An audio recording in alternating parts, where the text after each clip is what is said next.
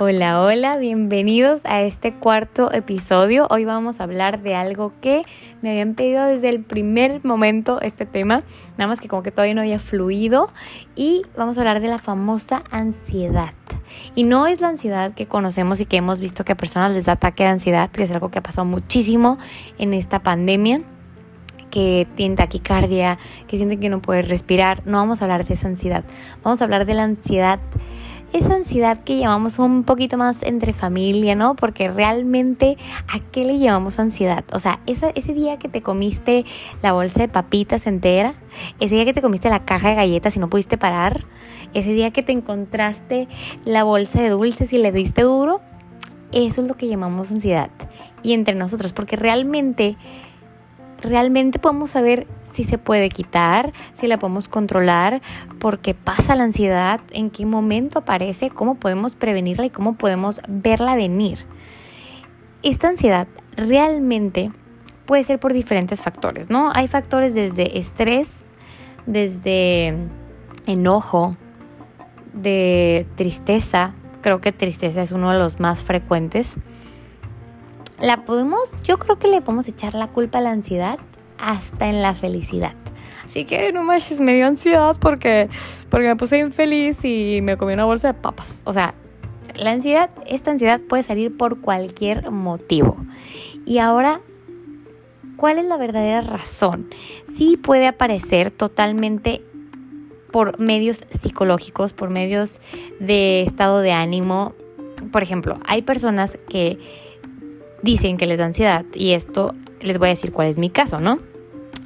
Que les da ansiedad cuando están enojadas, cuando están nerviosas, de que no manches, estaba súper preocupada y me puse a comer una bolsa de papas entera yo sola. Estaba súper asustada, estaba súper triste y me acabé el bote de nieve de chocolate. Ok, ahora pasa mucho al contrario, ¿no? Que hay personas, en mi caso, que si estoy triste, que estoy enojada, se me quita el hambre totalmente. Pero el caso es que vamos a estamos hablando de la ansiedad, ¿no? Entonces, realmente, ¿por qué otra cosa puede pasar? Cuando tú pasas más de tres horas sin comer, les voy a dar un ejemplo, desayunas, pasan tres horas y te empieza a dar un hambre sutil, un hambre tranquilita, moderada. Se te puede antojar un pollito, se te puede antojar una pastita, algo que entra dentro del rango de lo, de lo nutritivo. Pero ya pasaron cuatro horas, ya pasaron cinco horas. Ya no es solo hambre, ya tienes hambre con antojo, o sea, ya tienes ganas de algo específico. Ya es de que, oye, se me antojaron unas papitas con el chamoy ese que compraste la vez pasada.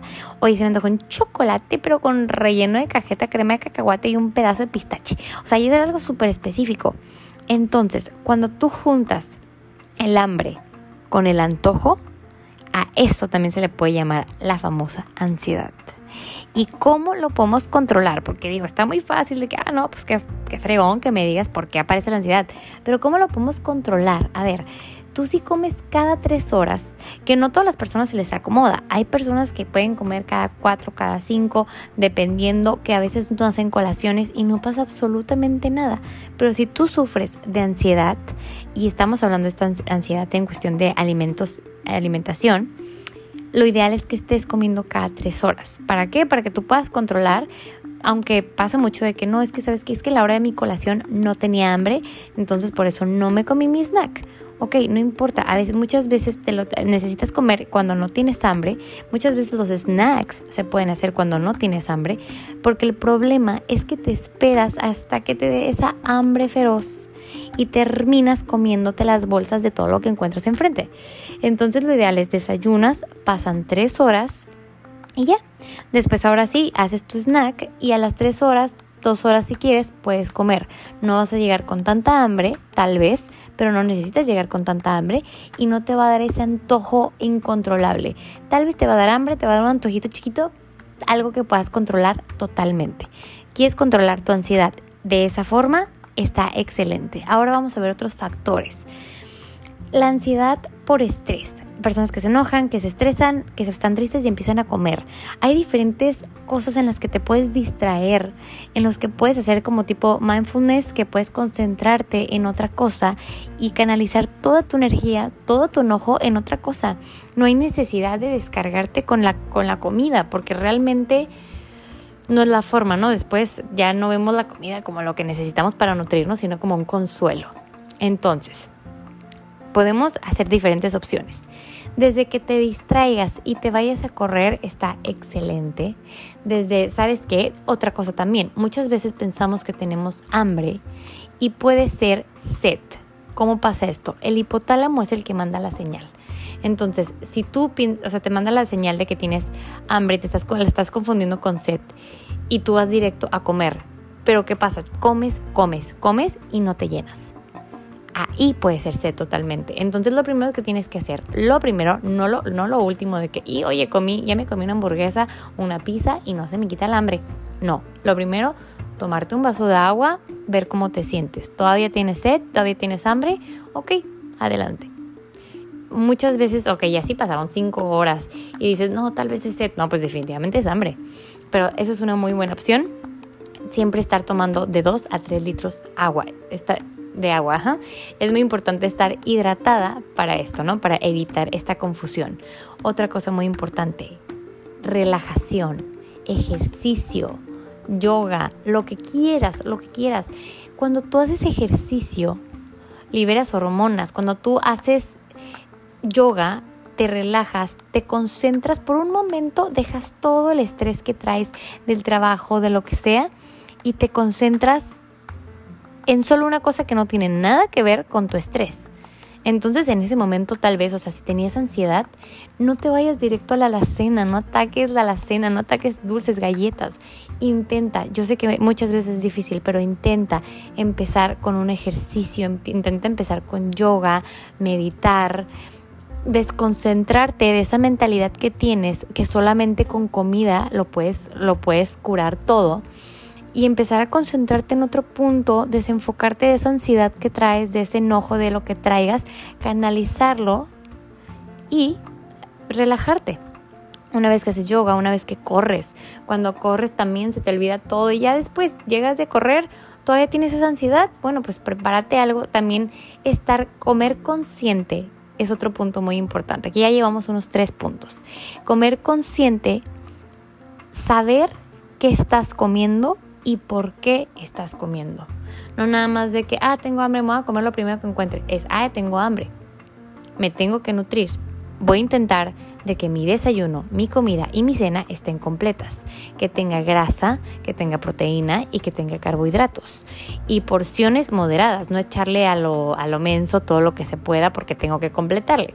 Echar unas dos porciones de cereal, que más o menos viene siendo una taza cocida, echar unos de 100 gramos a 120, 150, después depende de tu requerimiento de proteína. Y este, grasa aguacatito o vinagreta o lo que sea intentar y pensar qué necesita mi cuerpo, cómo le, lo puedo ayudar, cómo me puedo nutrir. Porque muchas veces decimos, no manches, esa persona tiene la piel súper bonita, ¿por qué? No manches, ve el pelo de esa persona, no manches, y, y tú atascándote unas papitas mientras ves qué bonito tiene el pelo. O sea, hay que pensar en que nuestro cuerpo es un reflejo de nuestra alimentación totalmente. Yo sé que hay excepciones, hay problemas hormonales, hay problemas, eh, síndromes, lo que sea, ¿no? Pero muchas veces pasa esto, ¿no? Entonces nuestro cuerpo habla de cómo está realmente nuestro, nuestro intestino, nuestro cuerpo, nuestra alimentación. Entonces es muy importante cuando comes consciente, estás pensando en qué realmente te puede nutrir y no qué te puede llenar, que esto es algo muy diferente. No, tú, te puedes llenar con seis tortillas y un huevito y ahí con eso le hiciste. El chiste es comer bien, mejor comete dos huevos, échale pechuga de pavo y comete dos tortillitas, tu cafecito si quieres y vámonos.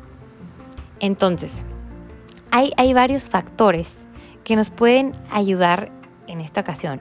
Nada más tenemos que estar consciente de lo que comemos, nos podemos distraer, o sea, haciendo ejercicio, corriendo, platicando, distraernos, ¿no? Desconcentrarnos de esa idea que tenemos que la ansiedad la vamos a quitar con comida. Tomar agua, ver si no era sed y la estabas confundiendo, hacer yoga, no sé, alguna actividad que te guste. Y bueno, esos, puntos nos pueden ayudar a, a controlar un poquito la ansiedad. Y pues ya, ya que los practiques, me dices qué tal te va, me dices si te funciona, si te gustaron. Y si conoces a alguien que tiene ansiedad, este tipo de ansiedad que atacó este, su alacena, lo que sea, recomiéndale estos puntos o recomiéndale este podcast. Y recuerda hacer snacks. Si es tu problema, cada, come cada tres horas para evitar la ansiedad.